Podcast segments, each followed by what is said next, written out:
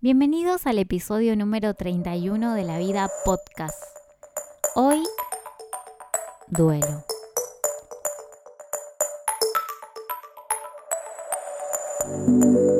Es importante aclarar que este episodio inicialmente tenía otro nombre, se iba a llamar Tránsitos Astrológicos en Primera Persona, por eso van a ver que cuando inicia el episodio aparece otro nombre.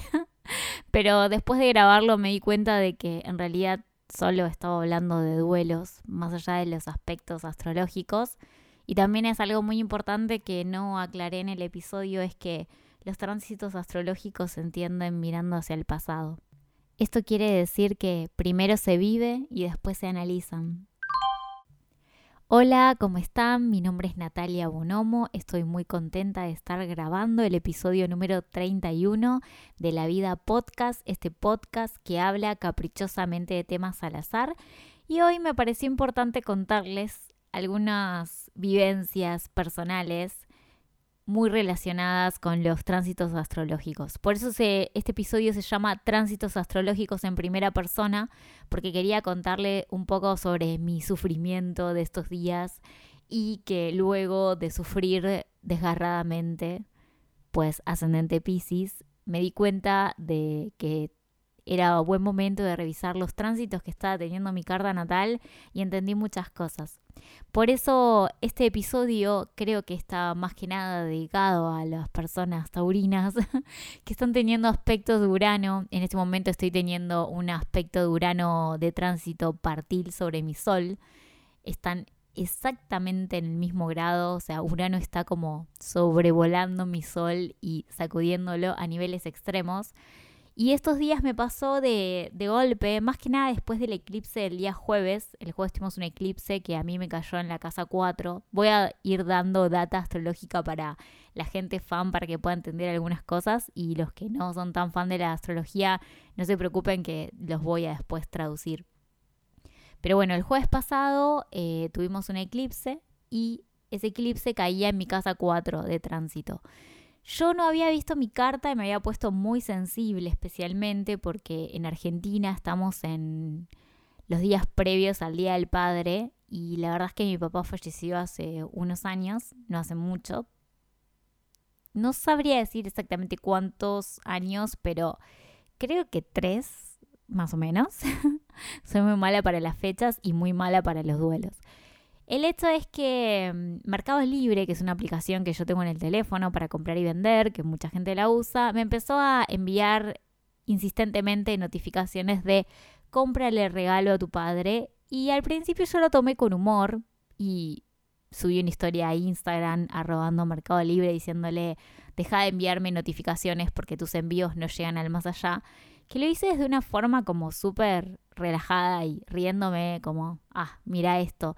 Qué mal los desarrolladores de Mercado Libre que no ponen una función modo padre muerto o me falta este familiar, no lo tengo, no me mandes estas notificaciones. Y mm, empecé como a, a hablarlo con más amigos y más personas y muchos de mi entorno también no tienen a sus padres. Igual no es para victimizarnos, sino que es como el dedo en la llaga. Por lo menos me pasó a mí. Eso, ese chiste empezó como a escalar en mí a niveles extremadamente oscuros y empecé como a darme cuenta de un montón de cosas en mi vida que no me gustaban tanto y eso empezó a escalar, a escalar, a escalar hasta que se volvió tipo un monstruo que no me dejaba dormir por las noches, empecé a tener pesadillas, a extrañar mucho a mi papá yo empecé a revisar temas de nuestro vínculo. Yo mm, a mi papá lo quiero mucho, pero en nuestra vida terrenal tuvimos un montón de idas y vueltas y en momentos estuvimos muy peleados y muy distanciados. Eh, nos acercamos y siempre fue como alguien muy querido para mí, pero en el cual nuestra relación por momentos se volvió un poco karmática. Lo más loco de todo es que el día que él falleció yo lo sentí, hay gente que no me cree esto, pero yo lo sentí, estaba lavando los platos y como que de pronto se me vino a la mente y dije, ay, le voy a curar el ojeado. Y mientras le curaba el ojeado lo sentía como liviano. Y yo en mi momento de negación o inocencia, no sé qué, es como si sentía que no tuviera cuerpo. Y después, a, no sé, a los, al rato, a la media hora, no sé qué, me llama mi hermano para darme la noticia y fue como súper fuerte. Si bien mi papá ya estaba enfermo, estaba postrado en una cama, con un montón de temas familiares de por medio, eh, fue re fuerte. Fue una, una de las muertes muy fuertes en mi vida.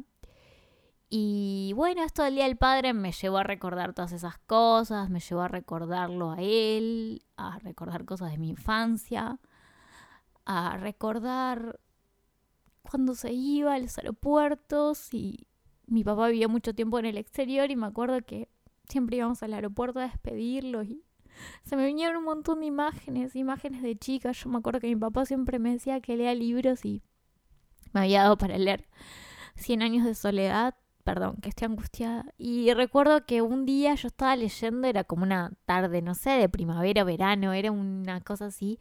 Y me acuerdo que me hacía leer en voz alta, yo estaba como en mi cuarto leyendo en voz alta, y lo vi que se asomó por la ventana como a escuchar, o sea, él pensaba que yo no lo veía, pero yo lo veía como por el, el como la visión que uno tiene al costado del ojo y lo veía ahí en la ventana. Y me acuerdo que después en esa misma ventana se, mm, se posó un caracol mini y murió y quedó como su cascarón. No sé, fue como tengo recuerdos muy neptunianos de mi infancia y bueno, después cuando él tuvo 13 años se fue a vivir a otro país y desapareció por un tiempo largo, cortamos contacto, es como una historia. Debería ser todo un episodio sobre él, pero bueno, no quiero irme tanto de tema contando mis dramas, eh, pero más allá de todas las idas y vueltas, fue una muerte que fue muy significativa para mí en su momento y que cuando ocurrió no me tomé el tiempo de hacer el duelo, no quise, o sea, lloré mucho, pero no quise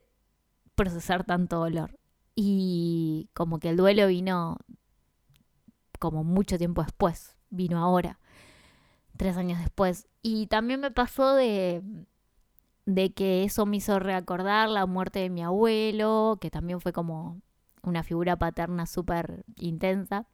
Lo loco es que mi papá tenía sol en Capricornio y mi abuelo tenía, bueno, sol en cáncer y, bueno, mi abuelo Carlito fue como alguien que me protegió mucho cuando mi papá no estuvo y y justo el viernes pasado también, eh, como ya pasaron 19 años de su muerte, o sea, la muerte de mi abuelo fue la más significativa de todas, eh, removieron los restos, estaban enterrados y los removieron y los tuvieron que cremar. Todo, todo un, un tema, yo no sabía que pasaban esas cosas y bueno, me enteré. Si bien no fui al cementerio, porque fue mi mamá, mi abuela y mi tía, fue como muy fuerte, o sea, yo no sabía por qué de golpe me ponía a llorar, pensaba que era el eclipse, pensaba que era que justo ese día había hecho una lectura de tarot y quedé muy sensible y de golpe empezaron a pasar cosas extrañas como que volvieron todos mis ex a hablarme en malón y Mercurio retrógrado y empecé a llorar tanto que empecé a escuchar discos porque era lo que yo hacía mucho. Yo cuando extrañaba a mi papá, cuando él no estaba, una forma de acercarme a él era como escuchar la música que él escuchaba. Y empecé como a, a decir, paren, todo este dolor, o sea, ¿seré que lo siento yo sola o lo siente más gente? Suframos juntos y acompañámonos en este momento. Y mm, me pasó de en Instagram hablar con mis amigos que me siguen y, seguidores por ahí que no conozco tanto, pero sí charlamos, gente que por ahí me dice más amiga de Instagram y decirle, che, pará, ¿cuáles son las canciones que te emocionan? Porque yo ahora estoy en un momento de permeabilidad musical tan grande que me encantaría escuchar como esas canciones. Y medio en gracia, medio en joda, medio no, me empezaron a compartir un montón de canciones y fue muy flashero poder como escucharlas todas, como las canciones que le emocionan a otras personas y emocionarme con ellas. Así que eh, creé una lista de reproducción que se llama Depresión después del eclipse, donde sumé todas estas canciones, que creo que los niños no se van a emocionar tantos con estas canciones, excepto que les recuerden a sus padres, pero la verdad es que a mí me emocionaba mucho, porque ya tengo una edad que hay canciones que me emocionaban y eran, se me cayó el DNI directamente con esta canción, tipo, reveló mi verdadera edad, aunque yo parezca mucho más joven. Y mm, bueno, nada, transformé como todo ese dolor en algo como más creativo. Por lo menos yo lo sentía así, como que traté de resignificarlo. Obvio que hablé con mi familia y todos estaban muy movilizados por lo de mi abuelo, qué sé yo, yo más que nada por mi papá. Y bueno, voy al punto que es que miré mi carta astral y me di cuenta de que al tener a Urano sobre el Sol, eso significa que yo no lo había visto este lugar, pero el Sol representa al Padre. Y al estar Urano sobre el Sol en aspecto partil, si bien yo ya venía en mi vida como sintiendo movimientos en muchas áreas, en darme cuenta de que había cosas que, que iban a cambiar inevitablemente, me di cuenta que, claro, encontré un post en Instagram de una página random donde hablaba de que cuando el sol está eh, Urano, perdón, está transitando sobre el sol, se redespliega esta temática del padre. Entonces es como que la relación con el padre cambia o se transforma. Yo creo que al no estar mi papá en este plano terrenal, creo que a mí lo que me hizo hacer es como abrir la puerta a este duelo, ¿no? A, este, a estas ganas de llorar que no, no tuve antes, a, a deprimirme, a sentirme como en cierta forma desprotegida o a sentir quizás que quiero más una presencia masculina en mi día a día o a replantearme un montón de cosas, pero también el, el tránsito Urano sobre el Sol es un tránsito extremadamente poderoso en el sentido de que te da mucho poder para cambiar las cosas que uno nunca se había planteado cambiar y puede ser que fluya desde un lado más em, natural si uno está como todo el tiempo eh, dándole la bienvenida al imprevisto. En mi caso, hacer una taurina con luna en Virgo es como que el imprevisto toda la vida me resultó como algo violento. Yo tengo un ano en el medio cielo, más allá de que ahora esté en aspecto de tránsito, en aspecto partir a mi sol, yo lo tengo pegado al medio cielo, o sea, es uno de mis planetas dominantes. Y siempre tuve en la vida toda esta sensación de que cuando me empiezo a sentir como tranquila, de pronto pasa algo y se pudre todo y es el caos o la incertidumbre y en este último tiempo estuve como tratando de amigarme mucho con la incertidumbre y con el cambio y fluir en ese, en ese movimiento como para poder equilibrar las cosas, porque también me pasaba de que me venía mucha gente uraniana eh, en mi vida, es como que yo no me, no me hago cargo a veces de mi energía uraniana y como que siempre lo tenía por afuera. Y me pasó de, mm, de nada, de como de como tratar de amigarme más con los cambios y también amigarme más con esto de, de hacerme cargo de, de, las cosas que quiero hacer. Estos días también me estuve quejando mucho sobre el hecho de que de que a veces me siento perdida entre dos mundos y no pertenezco a ninguno, ni al artístico ni al corporativo. Y a veces me pesa, pero es como que muchas veces yo les pido a la gente que se definan o que me ayuden a hacer determinados movimientos que yo sola puedo hacer y que no puedo hacer nadie más porque cada uno está librando sus propias batallas y a veces la gente te acompaña de momentos y a veces no puede porque está con sus temas. Pero mm, más allá de todo eso me, me llevó mucho a tratar de decir, bueno, a ver, si yo exijo al otro que decida, ¿por qué yo no decido y, y voy a fondo en lo que realmente tengo que ir a fondo como por ejemplo grabar los episodios de este podcast. A veces soy muy colgada y mi ascendente en Pisces me lleva a que cuelgue demasiado. Pero, mm, pero bueno, quería como grabar este episodio para contarles estos aspectos em, y también para preguntarles, ¿no? Que, ¿Cómo están viviendo ustedes? Más que nada quisiera preguntarle a los taurinos cómo están viviendo estos, estos días y nada, si alguien necesita ayuda para que pueda ver a los taurinos en qué punto está Urano, si está cerca de su sol o no, porque eso Urano se mueve relativamente lento y cambia.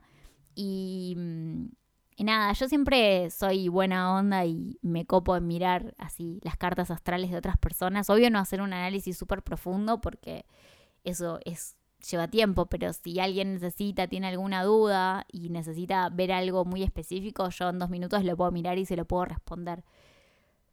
Y, mm, y bueno, nada, la invitación de este mm, episodio es también eh, el hecho de que yo siempre me hago la fuerte y me hago la que puedo con todo y siempre trato en el podcast como compartir alegría, no sé si llega a eso o no, pero creo que también está bueno reconocer que a veces uno está muy del orto y que mm, necesita del otro y que a veces hay cosas que duelen y que hay duelos que uno niega o no quiere ver o, o son como muy fuertes.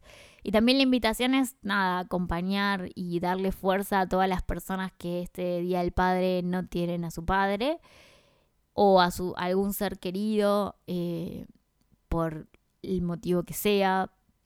Y darle fuerzas y nada, compartirles esta playlist de Depre, Post Eclipse, que ahora se llama. Y nada, si quieren sumar canciones o compartir, yo creo que que está bueno que la gente que, lo puede festejar lo festeje y quizás la que no podemos festejar, nada, que, que tratemos de, de aceptar que a veces es bueno llorar y dejar fluir el dolor. Así que bueno, no quiero deprimirlos más, quería como grabar este episodio y mm, contar un poco qué me pasaba. Así que bueno, espero la próxima semana salir con un nuevo episodio. Tengo un invitado súper especial que va a grabar la semana que viene conmigo, así que nada, va a ser súper bienvenido y vamos a volver a, la alegría de este, de este podcast. Los quiero mucho y les deseo buena semana.